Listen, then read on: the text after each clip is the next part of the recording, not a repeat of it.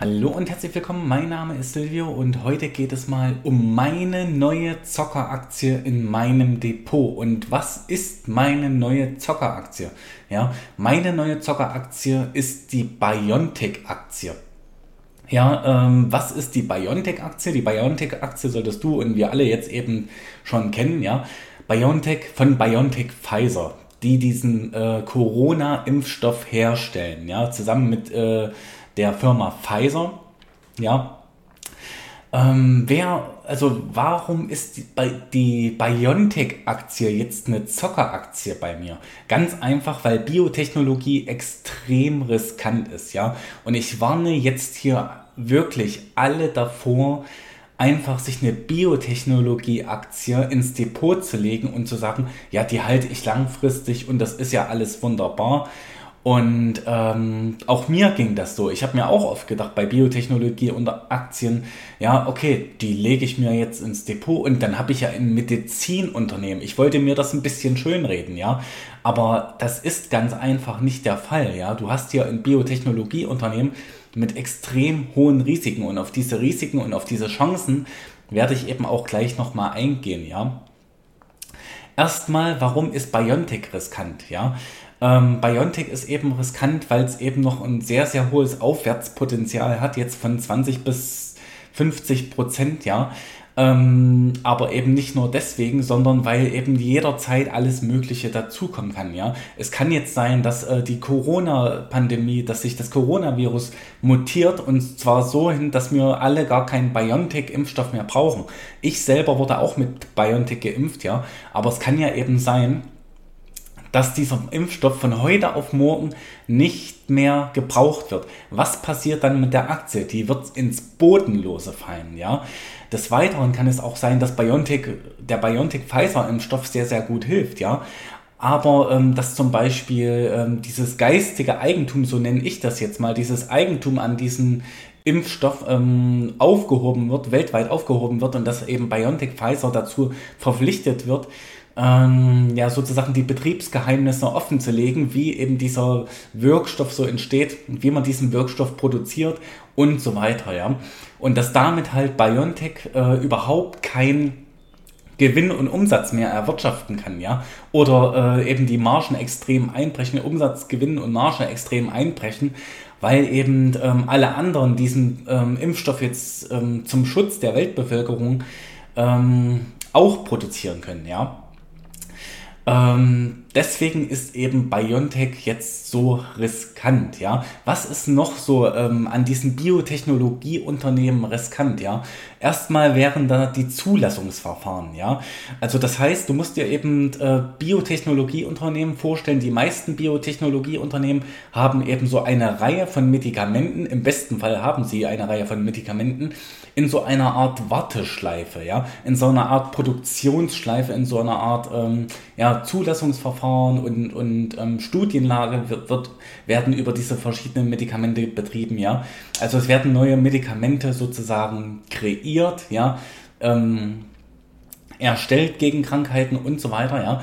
Ähm, aber man braucht natürlich handfeste Beweise dafür, dass eben äh, dieses, diese Medikamente dann eben auch wirken. Und das ist halt, ähm, wenn ein Medikament in so einer Warteschleife ist, ähm, ist das nicht immer automatisch gegeben, dass dieses Medikament eine Zulassung bekommt und dass dieses Medikament überhaupt wirkt. Vielleicht hat man eben auch Jahre oder Jahrzehnte lang an Medikamenten gearbeitet, ähm, die dann im Endeffekt gar nicht wirken, ja.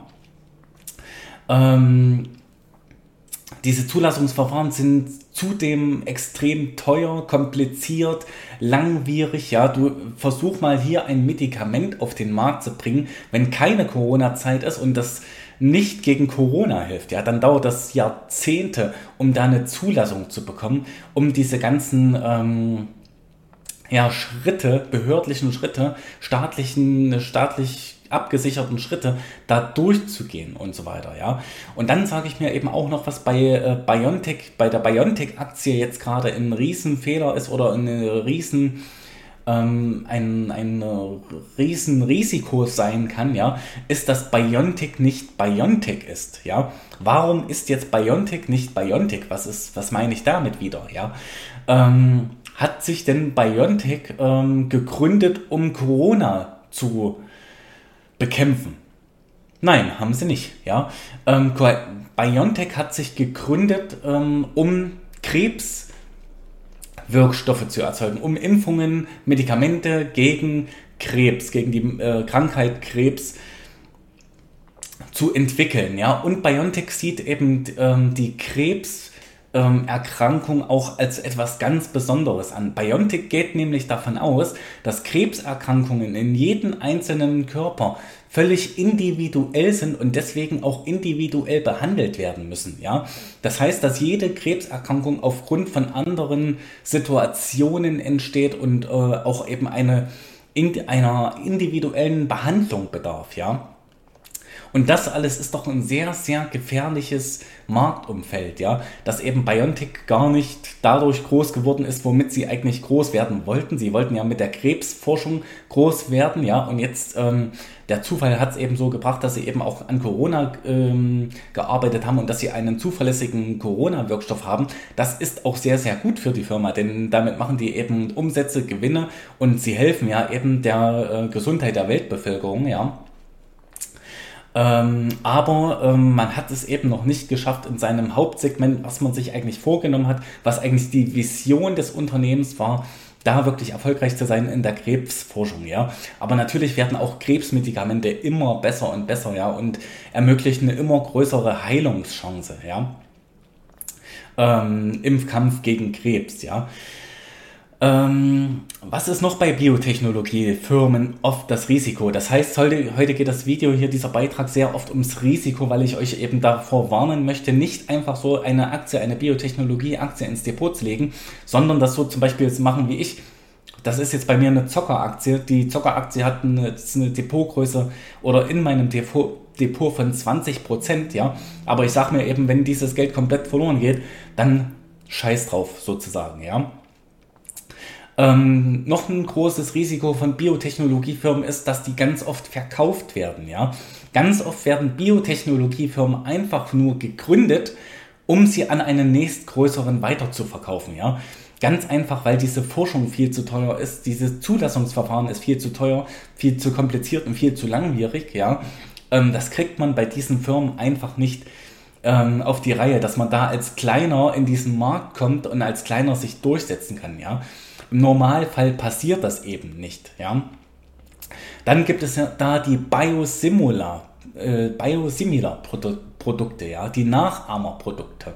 Ja, jedes Medikament, was du erfolgreich endlich mal auf den Markt gebracht hast, ja, was du jetzt eben auch verkaufen kannst, was jetzt eben ähm, für dich Umsätze und Gewinne reinspült, nach diesem ganzen langen Zulassungsverfahren, nach, den, nach der ganzen langen Forschungszeit und so weiter, ja, kann eben nach 20 Jahren, also äh, oder erhält eben ein Patent, ja, und nach 20 Jahren können eben Nachahmerprodukte von anderen Firmen auf den Markt gebracht werden, ja.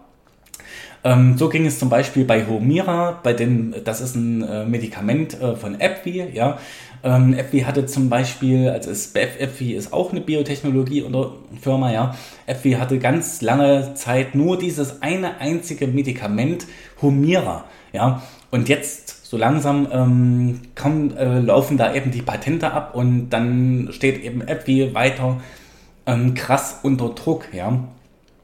Also diese Nachahmerprodukte drücken dann eben auch auf die Gewinnmarge, auf den Umsatz und so weiter, wenn eben andere Firmen ähm, dein Medikament sozusagen auch weiterverkaufen können und so weiter, ja. Ähm, bis dahin solltest du dir halt was überlegt haben oder sehr, sehr viel Geld eingenommen haben, ja. Und da sieht man mal über einen sehr, sehr langen Zyklus, über diese ganze, über das, diese ganze Zeit der Zulassung, über die ganze Zeit der Forschung und über die ganze Zeit, wo man eben ähm, hoffentlich ein Patent hat, ja mit einem Medikament, was hoffentlich auch wirkt, was gar nicht sicher ist, ja, ähm, muss eben nachher äh, Umsatz und Gewinn wieder stimmen, ja. Und da können schon mal 30, 40 Jahre vergehen, dass man sich halt nur ähm, damit rumschlägt, dass man eben Umsätze und Gewinne irgendwie in die Firma hineinbekommt, ja. AppWi habe ich jetzt schon mal angedeutet, hat eben, AppWi hat eben auch eine hohe Dividendenrendite von über 4%, ja, aber unterbewertet. Warum? Weil eben die Zukunft gar nicht so richtig sicher ist, ja, mit Humira und ähm, ob man sich gut aufgestellt hat, ja. Dann hat AppWi eben, äh, eben auch Allergan dazu gekauft, ja, in der Firma, also einen, einen Zukauf gemacht, was ich eben schon gesagt habe, ja, dass da oft äh, Biotechnologiefirmen verkauft werden. Und Allergan hat folgendes Medikament, hat das Medikament Botox, ja, also Botox für Schönheitsoperationen und so weiter, eben auch im Bereich der Biotechnologie. Und da sieht es aber eben so aus, dass eben im Jahr 2020 hatten die Leute eben was anderes zu tun, als sich Botox ins Gesicht zu spritzen, ja. Also auch da siehst du, es gibt Risiken ohne Ende, ja. Dann kann es jeder Firma zum Beispiel so gehen wie Gilead Sciences, ja. Die haben nämlich ähm, also Gilead Sciences ist auch so im Bereich Medizin, Biotechnologie. Und Gilead Sciences hat ein Medikament erstellt gegen Hepatitis C, ja.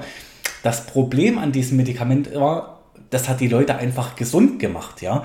Ähm, und was ist, wenn du, wenn dein Medikament die Leute gesund macht, ja, dann wird einfach dieses Medikament nach und nach überhaupt nicht mehr gekauft, ja. Wenn ich jetzt ein Medikament habe, wo ich halt ähm, mein Leben lang zwei Tabletten nehmen muss oder mein Leben lang jede Woche eine Spritze bekommen muss, ja, dann gibt's da ja, dann muss ich, muss dieses Medikament ja immer wieder eingekauft werden. Wenn jetzt aber dein Medikament, Gott sei Dank, Menschenleben rettet und eben heilt, komplett heilt von einer Krankheit, ja, ähm, dann wird dein Medikament eben auch irgendwann nicht mehr gekauft, weil es einfach keine ähm, Erkrankungen mehr gibt, weil dein Medikament alle Erkrankungen eben heilt, ja. Und ähm, auch mit diesem BioNTech Pfizer. BioNTech Pfizer ist jetzt der Top-Spieler Nummer 1, ja. Aber eben ähm, bei Gilead Sciences, bei BioNTech und so weiter, da siehst du, diese ganz großen Player der Szene, ja, die können sehr oft auswechseln. Auch das ist ein Risiko, ja. Auch BioNTech Pfizer kann von heute auf morgen ähm, sozusagen weg sein. Ähm, ein Risikobeispiel sehen wir jetzt nochmal bei CureVac. CureVac ist, glaube ich, jetzt gestern um 50% in der Spitze gefallen. Ja, es hat jetzt, glaube ich, noch äh, Minus von minus 45% im Aktienkurs. Ja, ganz einfach, weil die es einfach nicht geschafft haben, also so sieht es jetzt jedenfalls aus, ähm, dass der Impfstoff von CureVac wirklich irgendwie ähm, relevant wäre für Europa, sage ich es mal so, ja.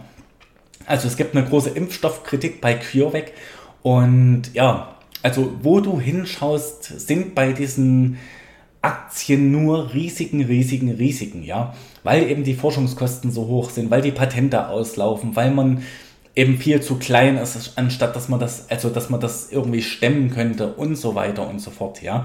Ähm, mein Fazit bei Biontech extrem risikoreich, deswegen ist es bei mir im Zockerdepot. Ich habe die Biontech-Aktie über einen ADR gekauft, ist, die hat jetzt ca. 20% Positionsgröße bei mir in meinem Depot. Ja, ich gebe dieser Aktie so circa auch das ist sehr, sehr vage, ja, 20 bis 50 Prozent Kurspotenzial bis ins Jahr 2024. Ja, äh, wahrscheinlich werde ich jetzt Biontech nicht nochmal nachkaufen. Ich habe eine Einmalposition gekauft, ja, eine einmalig größere Position gekauft. Und ähm, ja, das ist jetzt auch die einzige Zockerposition in meinem Zockerdepot, ja. Ähm, also das heißt, mein Zockerdepot besteht aus 100% Biontech-Aktien. Mein Gesamtdepot, wie gesagt, eben aus 20%. Ist, da ist die Position eben 20%. Und ja, ich hoffe natürlich, dass äh, der Impfstoff noch lange gebraucht wird. Ich hoffe natürlich, dass äh, BioNTech ähm, noch weiter Geschichte schreibt, ja. Und ansonsten seid sehr, sehr vorsichtig. Das war meine Zockeraktie BioNTech und alles Gute.